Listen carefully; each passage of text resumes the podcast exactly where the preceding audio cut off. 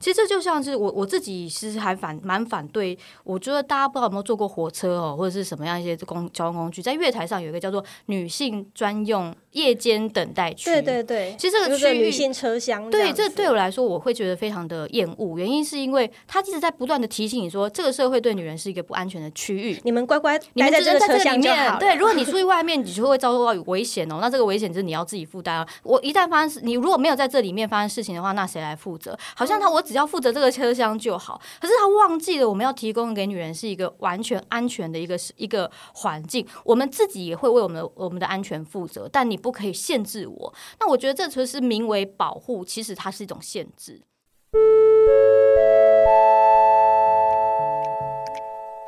辅导室广播，辅导室广播，现在是朝会时间，请豆点学校的全体师生到礼堂集合。学习没有据点，豆点学校上课喽。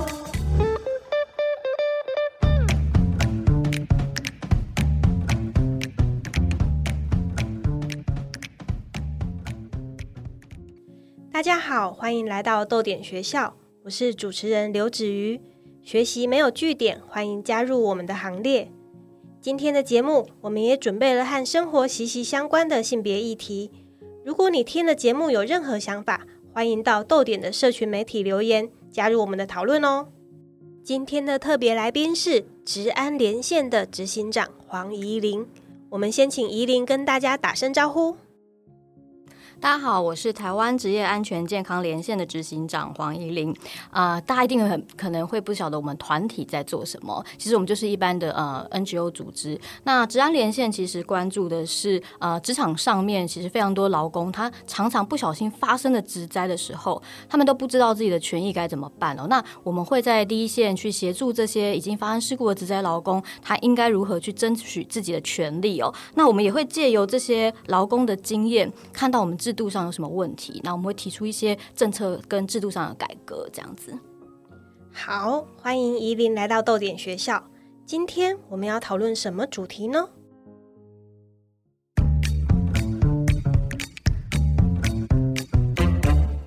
请问大家，都二十一世纪了，玻璃天花板为什么还是打不破啊？这就是今天要讨论的主题。不过，在讨论玻璃天花板之前，我们先来讨论当代就业环境的困境。这一集哦，其实一开始是我们制作人陈夏明他读了由台湾劳工阵线出版的《阅读劳动：十个改变台湾历史的劳动事件》，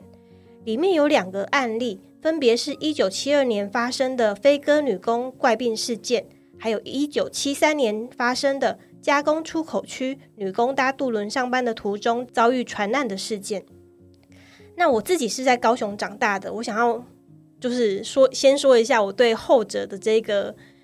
印象。在高雄加工出口区的这个船难事件发生的时候，是在我出生之前。那在我长大的时期，它已经变成一种呃都市传说这样的东西。然后呃，我们小朋友只知道说有一个二十五熟女墓，然后听说他在旗津比较偏僻的地方会有女鬼出没，甚至呢，如果有年轻帅气的男生骑车经过的话，他会莫名其妙的就跌倒。后来就是觉得莫名其妙，只 就是你自己骑车技术不好，为什么是会怪到女鬼身上呢？这样子，但是那个时候小时候是对这件事，呃，这个东西是很恐惧的，觉得说啊，二十五熟女墓就是一群女鬼的地方，他们会抓年轻男生去当他们的老公什么东西的。但是，一直到我长大之后，写第一本高雄在地的奇幻小说《迷失回时》，我才为了写作去了解这件事情，然后才发现，哎，这件事情其实是多重的不平等来导致的，不管是劳工权益呀、当时男女的薪资差距，以及社会对未婚女性的婚姻想象、祭祀上祭祀上的传统规矩等等，都是都是造成这个二十五熟女墓，他们是。因为伤害而死亡，但是却变成一种鬼魂般恐怖的存在的这种阴森可怕的形象。那我跟夏明讨论之后，我们都觉得说，那个时候的就业环境是真的很没有保障，很容易发生意外。但是回过头来看看，我们现在好像坐在办公室里面，这样子的就业环境有真的好很多吗？我想问问看，宜林现在的就业环境跟早期相比的话，有没有什么明显的改善呢？还是说有一些沉而已久，但是也没有改善的地方？是哦，刚刚其实这个呃，主持人有讲到这两个案例，事实上都是在我们职业伤病史上非常著名的案例哦。那其实这个案这两个，不管是飞鸽事件也好，或者是像呃奇经渡轮的沉船事件，都可以直接看到说，我们直接职灾劳呃劳工其实基本上他在就业环境里面的安全是很不被重视的、哦。那更是有一些低薪剥削的一些问题哦。如果我们看刚刚特别提到这个呃加工出口区的这个沉船事件，它其实就是因为老这些女工的薪资很低啊，然后如果她一旦迟到的话，可能就被扣薪水。那大家很害怕说，如果她万一万一迟到的话，然后就很多薪那个低薪问题会越来越严重，所以说什么都一定要搭上那艘船哦、对我看那个资讯上面是写说，他们一个月薪资大概一千元，但是全勤奖金就占了两百元，对就是是一个非常非常对他们来讲是一个非常严重、绝对不能缺少的两百块钱。没，错，他就是用这种方式，然后告诉你说你的时间一定要做满，或者是是正做更多。那其实这个来自于可能跟低薪有关，然后然后大家就会想说，我一定要加班，我一定要准时，我不能做被被扣薪。那所以他们去搭上了这艘看起来就非常严严重超载的一个船。嗯他其实它明明可能只能载二十人，可能就是已经这这艘船上了快要八十人的这这样子一个船哦，那非上不可，就造成这样的遗憾事件。可是这就看到说，为什么除了这个刚刚讲的低薪的问题，还有对于职场安全的不重视这件事情，你说，哎，我们现在再来看，有以前有没有像飞鸽事件，一进去厂区里面全部都是化学品，然后乱七八糟的厂，一定会有一些改善，因为我们新的法律也有一些规范。可是其实我们可以看到是，它可能用另外一种面貌存在。它的本质还是在啊，例如说，像我们讲说，哎，大家对于这个职灾的安全环工作环境有没有安全这件事情，好像并不是很重视。我们就看说最严重的台湾最严重的灾害的这种职业类型，你知道是什么啊？是什么？是这个营造业。大家就会看到吗？其实我们很多那种工地的那种营造业，其实它的灾害率非常的高哦。那可是其实我们就会看到说，每次发生灾害的时候，我们就去看它为什么会发生，那就会发现其实这里面早都应该是不可不不该发生的事情。例如说，它的护栏本来应该要做，可是就没有做。我跟你说，我在做操作这机器的时候，旁边就不可以有人，你又不进空啊，或者是说，呃，像高空作业，它可能要爬到这种高空鹰架上面啊，你应该要有一些防护的措措施，例如说你要挂这个安全绳索，哎，结果都没挂。所以其实是就已经有法律规范了，但是没有做到大家不。重视啊，还是这样子做。然后，其实我们从这个劳动统计的年报来看啊，二零二零年哦，通报光是这个坠落的职灾案件就有来六百多件哦，也就是说一天是有两天两个劳工会掉下来的。我天哪、是那。台湾职职场安全吗？我们从统计可以看到啊，例如说，台湾一年大概领取职灾保职这个职灾的保险的案件数，大概一年是五万件哦。那这五万件里面呢，有两千多人是因为遭遇职灾而导致他失能，失能是比较严重的灾害了。是是那甚至有五百多人是因为遭遭遇职灾死亡。我们这样换算来看好了，那哎，问你也太高了吧？是啊，我们一我没有想到哎、我们一天因为职灾劳工死掉的人呢，大概一点五个人，也就是说我们两天会死三个人劳工哎。然后失能事件是一一一天里面大概就有六个劳工会因为职灾失能，这比例非常高啊。对，而且失能是很严重的事情呢。对，就是他可能会终身没有办法恢复，他可能会有一些这个身体的这个呃肢肢体的一些状况都会受到影响而。且如果是家庭经济支柱的话，那就更更糟糕了。一定是这样的，因为谁会发生职灾呢？就是赚钱的人。那赚钱其实就是在就是家庭的经济收入来源，所以这些对整个家庭啊，对他个人来说都是一个很严重的状况。可是你看，过去我们这觉得，哎、我们劳工好像在很危险的环境里面工作，到现在我们还是随处可见这些危险的状态哦。那其实刚刚我们还特别讲到那个低薪过劳的问题啊，我自己在二零一五年的时候也出版一本书叫《过劳之道》，其实就在谈论说，呃，整个台湾的低薪问题跟过劳的问题其实是非常严重的、那其实大家也会想说，为什么我们要卖命工作呢？就是为了赚钱啊。是啊，对啊，因为我们要糊口嘛，所以其实呃，我我那时候在写这本书的时候，其实呃也有就看到很多工时的问题。如果最近才前前一阵子新闻才刚出来，又公布了一个我们二零二一年的这个年总工时的状况，台湾二零二一年的年总工时达到了在整跟整个 OECD 国家来相比是七排名第四名哦，而且它的这个是呃长达？是最长长的，最就是工时很长这件事情啊，它是它是跟 OECD 国家比是第四名，我相信是哎、就大家都很容易加班嘛。对，对，然后再来就是讲说，我们从二二零二一年，我们去跟其他国家相比好了，我们台湾是二零二一年的年总工时是两千小时，德国你猜它只有一千三百四十九四十九小时。差太多了吧？对，台湾基本上它的我们的一年的工时足足是快要德国的一点五倍哎。投错胎了吗？大家之前不是也讲说，如果我们是荷兰还在的时候，我们的工时荷兰的年总工时大概是一千四百多小时、哦，太过分了啦！对，所以其实我们可以看到说，整个工时的状况呢，其实台湾真的就是比其他国家。工时的长度是更长的，它影响的就是我们过劳死的问题。那日本跟韩国跟台湾有类似的问题哦。那可是我其实接触我们协助很多职在劳工像过劳死的个案，大家都会问说，为什么你需要工时这么长呢？其实，在某种程度上跟我们低薪也有关系。因为如果我们正常的工时的薪水可能就是接近基本工资两万多块，他可能需要又是用透过这种加班费的方式，他才可以去赚到一个他可以生活的还不错的薪资啊。没错。所以其实过劳跟呃低薪，它其实可能是环环相扣的。那还有很多的一些因素啦。呃、所以其实我觉得整个劳动环境它存在的问题，其实可能用别的面貌出现，可是它本质的问题都还是存在的。对啊，就算没有加班费，老板也还是半夜十一二点在传简讯，是不是？这个我其实还蛮蛮蛮蛮蛮多发生。我自己曾经处理过一个过劳死的个案哦，他也是因为我们后来就是因为他死亡之后，我们就要去帮他证明说他到底有没有过劳嘛。我们看他手机里面啊，半夜两三点，老板还在跟他说：“哎，什么什么什么资料，请你现在立刻马上给我。那我就觉得，其实对于劳工的工作，其实跟工时跟工生活应该要去切割。可是其实我们常常会侵害我，已经这个工作已经侵入到我们。日常生活了，这其实对我们的身心健康都不是很不是很好。可是我觉得可能他们会觉得说，哎、就是传个简讯嘛，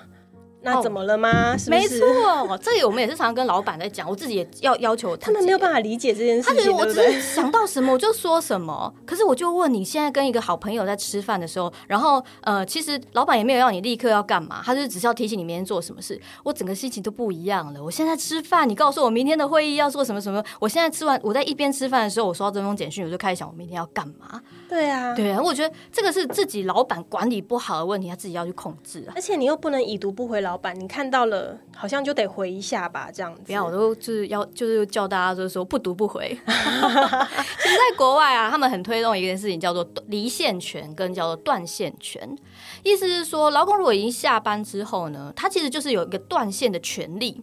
我的断线是我要跟工作断掉了，你不要再找我了。你的管理是你自己的方式，你明天再来上班的时候再来交代我就好。你自己记不住是你的问题呀、的，对不？对？所以后来我们其实，在很多的国际的，像一些欧洲的国家，他们的工会啊，他们就会要求说，公司他如果你在下班时间还寄信给员工啊，他是违法的，他可能会去呃被处罚，甚至有些公司呢，他会直接切断公司的那个他们的伺服器，就让他在晚这个下班之后他不能再寄信出来，不是要让老板断网啊？对，就是让他们断网这对，对对对对，好，我们刚刚大概讨论了当代职场上会发生的困扰，呃，就是群组这种东西很麻烦，这样。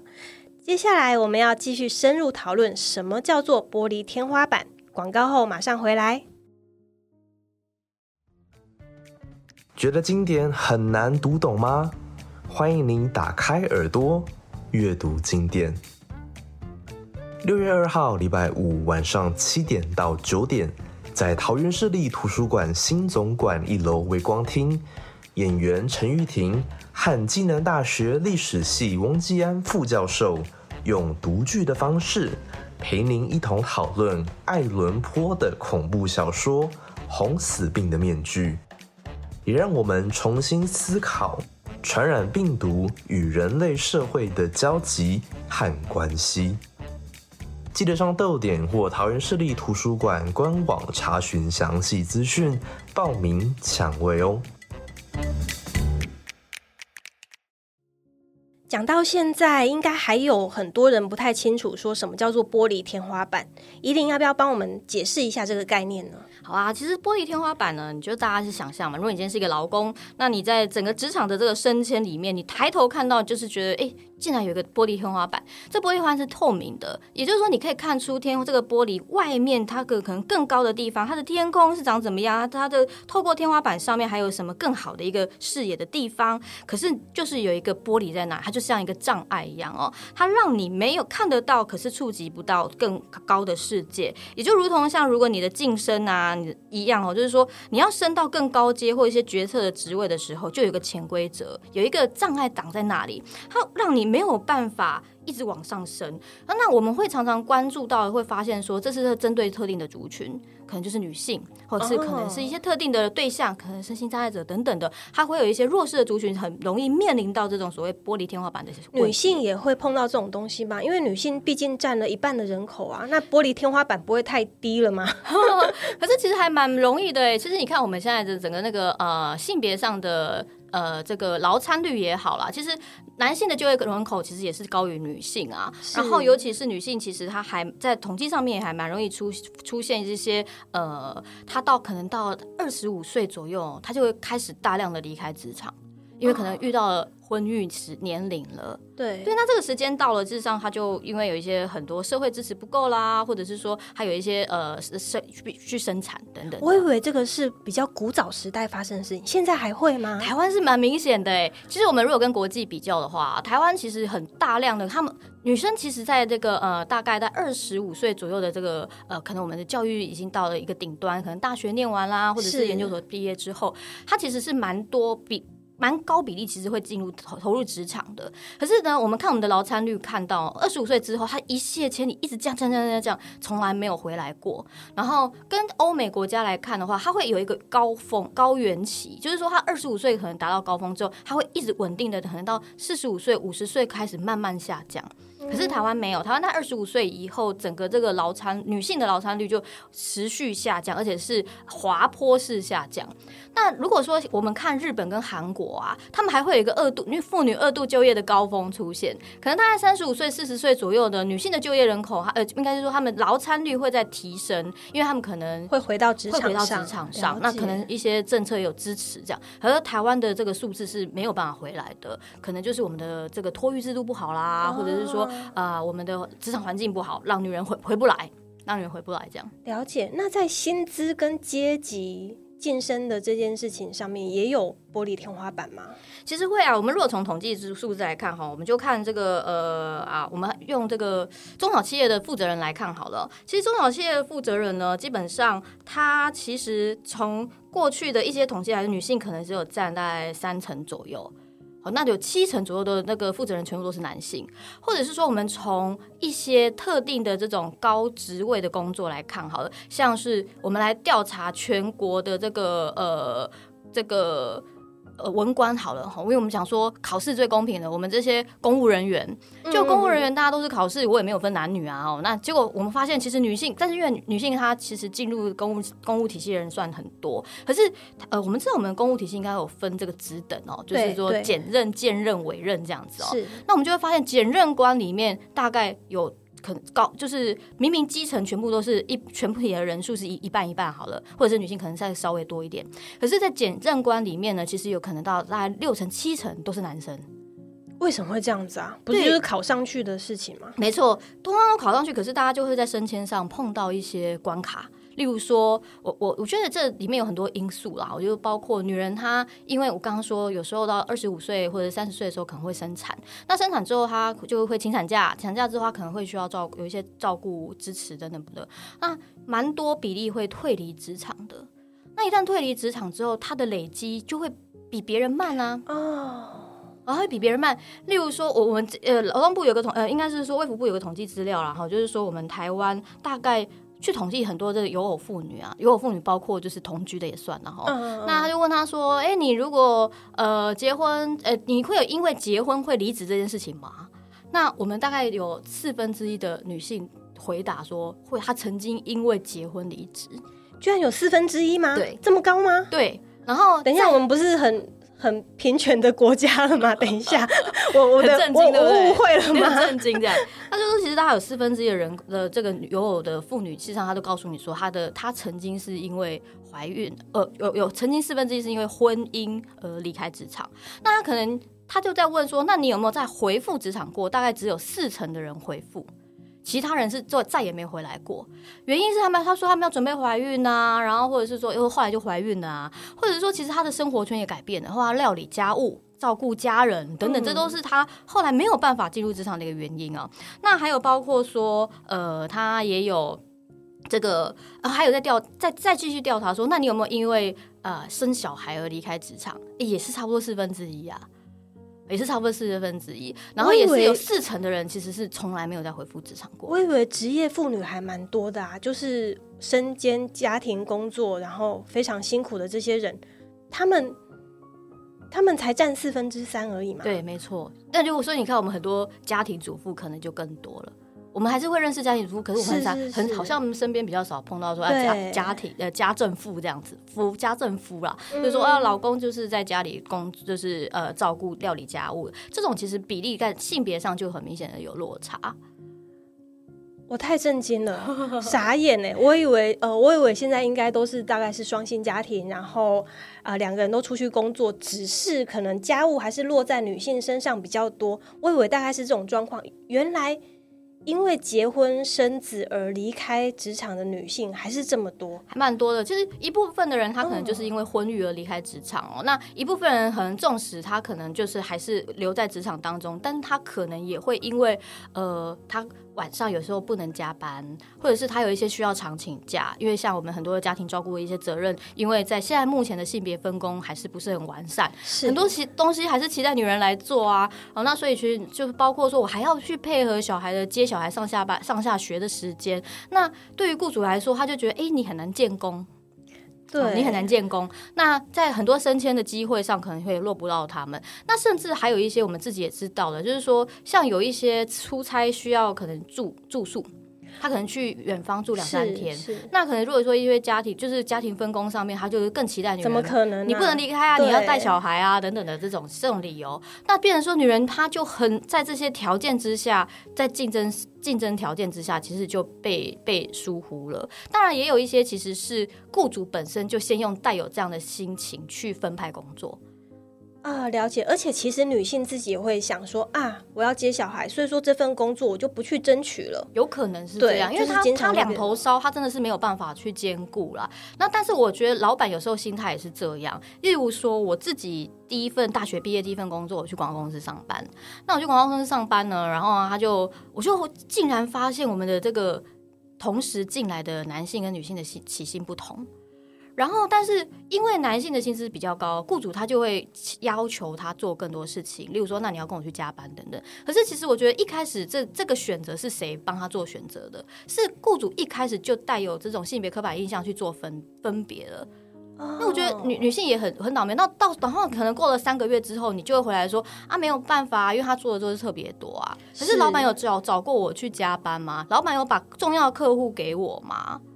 一开始的分配就是不公平的。是，那可是雇主他可能就会告诉你说啊，因为可能呃，他就是看自己帮女性想象他要做很多事。其实这个也我觉得是，而且这个个都是很，对，这是整个那种文化上的一种很莫名其妙的一个刻板而。且它是隐形的，对它也不违法，所以说你也没有办法处理，很难处理这种事情。对那治安连线最常受理的跟女性相关的职场困境，应该也有很多是这种，它没有法律规范，但是但是实际上它造成了不公平的这样子的状况吧？嗯，其实因为我自己也是在做这个就业歧视，在县市政府的就业歧视委员会里面的委员。那老实说，每一个月我们开会的时候，进案，因为就业歧视有很多类型嘛，包括身心障碍的歧视啊、宗教啊什么等、种族容貌等等的。可是其实每次进案进来的最多就是性别歧视，而且性别歧视案件最多就是怀孕歧视或者是性骚扰，这案件非常多。那其实。终究终归根究底来看这些事情啊，其实它就是跟一个性别刻板印象有关啊。就是说，呃，性骚扰就一定会有这种呃我我觉得跟性性别的这个刻板印象其实跟这个诠释上面是有是有关系的啦。但是你回到怀孕歧视，其实这里面还蛮多。我们啊，只要讲到说为什么大家应该知道有性别工作平等法吧？知道，对性别工作法，大家讲说哦，我们不能有性别歧视啊，我们对男女要同工同酬啊，是。哦等等的。其实这个法律也是基于过去的一些呃怀孕歧视而长出来、抗争出来的。它其实，在一九八零年代有一个呃一九八七年有一个非常有名的事件叫国父纪念馆事件哦。那当时呢，其实有在里面场馆里面做的服务服务人员的这些导览人员的很多是女性。那呃，但是其实当时在一九八零年代的时候，竟然这些女性要去工作，她要去签订劳动契约，劳动契约上面竟然会要求说，你如果一旦结婚的时候，你这个契约等于自动离职，或者是你一旦怀孕的时候他有，解释为什么吗？他的这个理由其实我觉得非常可笑哦。他就是说，例如说，他说如果你年满三十岁也要自动离职，或者是什么 对？年满三十岁你要自动离职，或者是说哦，如果你怀孕了或者是结婚了，他有一个我们把它称叫做单身禁孕条款。我的就是他的其实意思是说，女人其实就要。呃，他他的他说法才那个记者去访问他们说啊，你们为什么会有这种这种奇怪的条文这样子哦？那当时他就说，呃，女人呢在三十岁以前才叫做仪容端庄。我谢谢哦，谢谢大家，我先走了。我觉得超傻眼的哦。这个这个时候你还可以听到这种东西，就知道仪容端庄。那甚至他有说啊，因为我们展览的会场里面呢，因为中外来宾很多，会很多外国人。然后呢，如果你是顶一个大肚子去导览的话，这个很难看。我这些这些理由，我老实说我都是觉得很不可思议啦。到目前为止，我也觉得超级傻眼欸 这种傻眼的事情。可是其实这些事情在一九八零年代是这样。那你觉得这些东西在现在观念改变了吗？我记得林志玲那时候结婚的时候，就有政治人物讲说啊，我们不用再看他啦，因为他都结婚啦。嗯，对，有我记得，哦对不对？基本很多类似这样的言论，或者是哪个女星，因为以前是大家的女神，然后后来因为怀孕了，就说啊，她好像就是没有价值了。是就我觉得，其实这个是一个社会如何看待女人的角色，然后还有就是对于这种呃性别的想象是非常狭隘的。那所以基于这些理由，其实我们很多女性在职场上面工作的时候，还是很容易碰到类似这样的一个歧视问题。那先不先不论，其实这里面还是来自于很多的这个呃刻刻板印象或歧视。那还有其实是雇主很实质的，他就是不想付产假嘛。对他，这对雇主来说是啊一个就是我是额外成本嘛成本啊。对，第一个，哎，这个女人怀孕了，我是不是接下来有一段时间，有两个月五十六天，我就要付产假给她，我要给她薪水。啊？然后或者是说，她甚至会去想象说，啊，因为小孩生出来势必要人照顾，那我们的社会分工其实给予女人非常多的压力，觉得照顾小孩就是、都是女人在做啊。所以说雇主也会认定说是这一个女性员工，她必须要照顾小孩，对，样子他会帮她先预想她未来可能会提供的劳务会不会减少啊，会不会常请假啊？可是我觉得，如果一个新手爸爸，好像他的老板就不会想那样想他哦。没错，对对，可能新手爸爸那个在雇主的想法里面，还是会说啊，你现在有家庭有妻有子要养了，你会更努力，要赚钱，对，所以说可以生你这样子，真的见鬼了。对，所以说这所有的逻辑里面，还是来自于建构一些，其实我觉得是性别的刻板印象，然后讲那种分工的这种角色，其实还是非常的呃传统。好，那我们现在稍微休息一下，待会回来我们要和怡琳继续讨论，我们要如何打破这个玻璃天花板。陶乐斯、袭人、稻草人、狮子，他们后来怎么了？小时候读过的《绿野仙踪》，原来只是第一集。带给小孩欢笑、为大人指点迷津的《绿野仙踪》故事集上市喽！全台湾第一套完整收录《绿野仙踪》十四集系列故事，各大中文电子书平台都有贩售，详情请洽豆店官网。欢迎回来豆点学校。我想要问一下怡琳哦，虽然社会在进步，但是我们知道歧视的人，他们也已经学会用更精美的话术，或者是转几个弯来包装这些偏见。我想请教你，现在职场的玻璃天花板是不是也进进化了，更难突破了？比如说它变得更透明。其实我自己是这样想啊，就是说女性玻璃天花板这个问题，大概如果要用个案来看，其实有时候会很难认定。原因是说我今天五个人里面，我要生哪一个？这里面其实有非你雇主绝对可以讲出一百个理由。没错。那你如何嗯去去扣连说它是跟基于性别的因素导致说，诶，我为什么选 A 不选 B？那 A 是男人，B 是女人这样子，就是说在这个选在在升迁这件事上，有时候我们很难有这个所谓的证据。可是很特别的是，那我们如果用统计数字来看，我们就会看到有这个现象。呃如果说我们把这个整个呃全全企业里面他的绩，你可以担任主管职的性别比例，一看就会发现，就是男性是居多的。其实我常常会在很多这种重要的这种什么呃企业会谈的这种呃座谈会里面啊，我就会特别去看他的照片，哇，全部都是一群男人打领带的，哦，你很少看到女性在里面。所以其实在这个主管啦，或者是升迁的里面，其实他就是一幽微的存在。可是有时候你还苦无证据这样子。但是我觉得，呃，歧视它终究是歧视啊，就是说要用什么样去包装，呃，比较直接的可能就是有不利对待。例如说，哦，因因此而解雇，哦、就是因为你是女性的理由，或者是因为你是呃怀孕的关系，那而给予一些所谓我们在法律上讲的是不利对待，可能有解雇啦、减薪啦、调职啦，哈、类似这种方式，或者是故意去刁难他。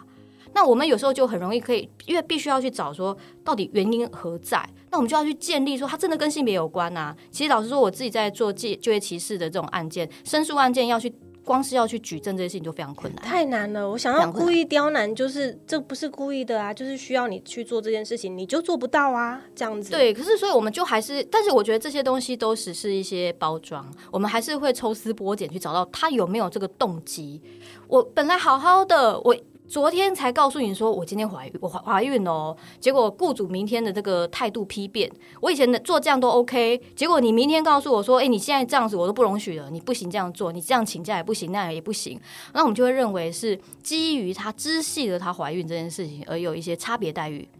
我们就会去举证这些事。可是说实在，它是一个非常困难举证的事情，很蛮难的啦。所以说这个玻璃天花板其实是很难打破的嘛，而且它进化的越来越难打破了。我觉得打破是我们要去努力的目标，但是它需要的是一些不是只有谁来做这件事，它是所所有人都要做这件事，它也不会是女性想要做这件事，它是男女都要去认知到它的结构性因素是什么。为什么会有这个玻璃天花板的问题？我们如何解决？那其实我们会先去看到是说，到底问题在哪？我们讲到可能有生理的因素，可能有社会价值观，可能会有啊、这个托育之社会支持制度不够。那我觉得我们要去看到它实质面临的问题是什么，才能够一一回应。当我们一一回应的时候，我们才能找到答案。例如说，诶，生产这一定是女人要生，没有办法。那这个产假是我们要怎么样去支持，让雇主觉得，诶，我没有要额外付出成本，他的产假薪不用付出那么大的成对，本，没错。所以，我们产假薪资要不要公共化？由政府来负担，因为产生产这件事情不是个人的事啊，它是国家的事，它是社会的事啊。我要是不生了，这个国家以后少子女化，以后是国国安问题啊。是，所以我们可以去认定一些事情，它其实是谁来承担，不会是个别雇主，不会是个人，不会是个人家庭。好，那我们深化了这样的意意涵之后，我们去协助雇主主如何去有这些分摊这些成本。好，但是就这个生理面来看，那对于呃托育这件事情，需要有一些让很多的在职的妇女啦，甚至是很多的这个双薪家庭也一样哦，他们能够好好的心无旁碍去工作，他可以很便宜的、很很便利的可以带小孩去托育，这个也是政府要去做的制度的问题。可是其实最重要的问题是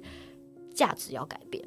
对价值观的问对题。不会再是只有女哪一些事情是特定女性要做，不会再是哪些特定的事情说哦照顾孩子就是谁谁特定性别的的责任，他要打破这件事情。那如果当每一个人都要面临到育儿这件事情，就不会只有女人是就好像聘到聘请女人就会比较多成本，它就会被打破这样的一个一个观念哦。那甚至是呃，我觉得在。因为其实还蛮多的这个要件里面都还是在于，就他认为女人就不会嘛，好，或者是说，其实刻板印象觉得女人就是做秘书的工作，还会觉得她没有这个呃决断的能力啊，或者是她的性别特质是什么，这都是基于性别的刻板印象或者是歧视而来的东西，都需要被打破。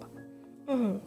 刚刚呃，怡琳怡琳有提到说你的工作有做过广告公司，其实我自己也是，我第一份工作也是在广告公司，所以说我在自己写的那本《女神自助餐》里面，其中同名的短篇《女神自助餐》，它就是在发生在广告公司里面的故事。然后在其中有写到说，有一位女性主管，她要找接班人的时候，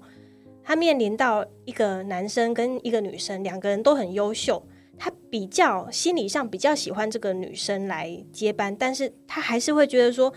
即使是在这个年代，他仍然会觉得说，如果让一个女性升上高位的话，她会去承受她需要承受跟不需要承受的那些压力。嗯，就是男性不需要承受的压力，女性是需要承受的，然后男女都需要承受的压力，这个女孩子也要承受。那这个是残忍还是善意呢？那这个地方我想要呈现的是说，很多时候我们认为自己做出来的事情是在为对方着想。比如说，很多大人可能想要叫小女孩不要穿太露啊，免得被侵犯。然后故事中的这个女主管，因为自己经历的很痛苦的斗争历程。希望欣赏的女性下属不要经历这些，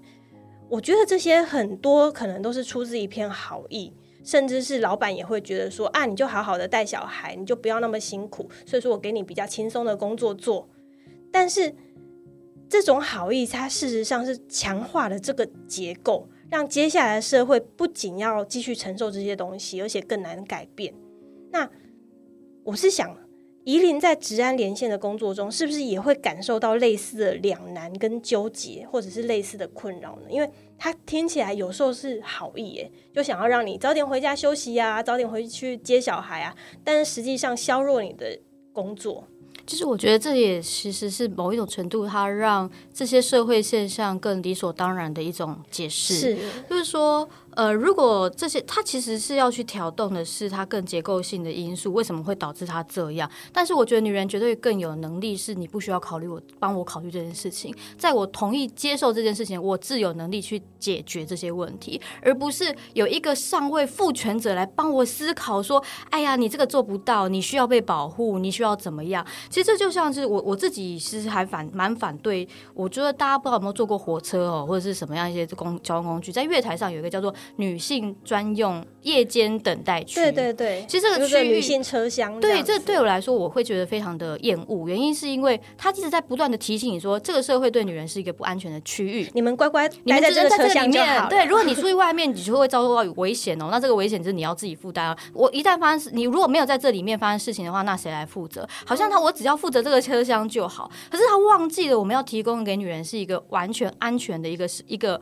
环境，我们自己也会为我们我们的安全。负责，但你不可以限制我。那我觉得这其实名为保护，其实它是一种限制。其实非常多理由，过去有很多的工作环境是要求说，哦，因为女人很辛苦啊，所以呃，这个工作太危险了，女人不能做。以前矿坑矿坑的那个工作是女人不能进去的，它不只是这种我们什么文化的因素，说什么进去会会倒塌，没有，它其实是那时候有一些访谈资料是过去女性的是可以入坑工作的，但是她后来就发现，因为我们矿灾其实每次常常发生，那时候当当年有很多的矿灾，一下子就几百人死亡。那后来我知道，就是有一些高官去访视的时候，他就觉得啊，这些靠太可怜了，怎么一个矿灾就家庭整个父母就死亡，结果他就下令说。哦，从此之后，一个因为女人不可以进坑工作。那如果真的发生矿灾的时候，这个小孩呢，他还有妈妈可以照顾他，只会死爸爸这样。这对性别是多不公平的事情！太莫名为什么男人要去死？为什么？我如果是男人的话，为为什么死的是我 啊？我是女人的话，因为他们当时很多女矿工就被要求说：“哎，你不能再进矿坑了，你要在矿坑外工作，薪资立刻减一半。”哦，所以我觉得这些选择不是你来告诉我说，我为了保护你，所以我帮你做决定。而是我们要去如何创造一个更好的环境，让大家都可以受惠。而我们每一个人能不能接受这件事情，也是我们在自己的能力上，我们会保护自己，我们会想尽，我们会一起去解决这些问题。那我觉得用这种思维，其实是一个更父权的思考。它其实在我帮你想。照顾你，这样我觉得这是一个很父权的思维。对，我想我们需要的是支持的制度，而不是限制你只能怎么做，你就会安全这件事情。没错，我觉得那就是不肯面对本质的问题。没错，谢谢你。今天豆点学校邀请了治安连线黄怡林执行长来讨论，都二十一世纪了，玻璃天花板为什么还是打不破这样的议题？我想很多朋友听到这个题目，还是会直觉认为说，现在已经比以前好了，你还想怎么样？但是女性劳动的权利有时候关系到的不是说单一个人的能力有多好，或者说这间福公司的福利是否到位，主管是不是有性别意识等等，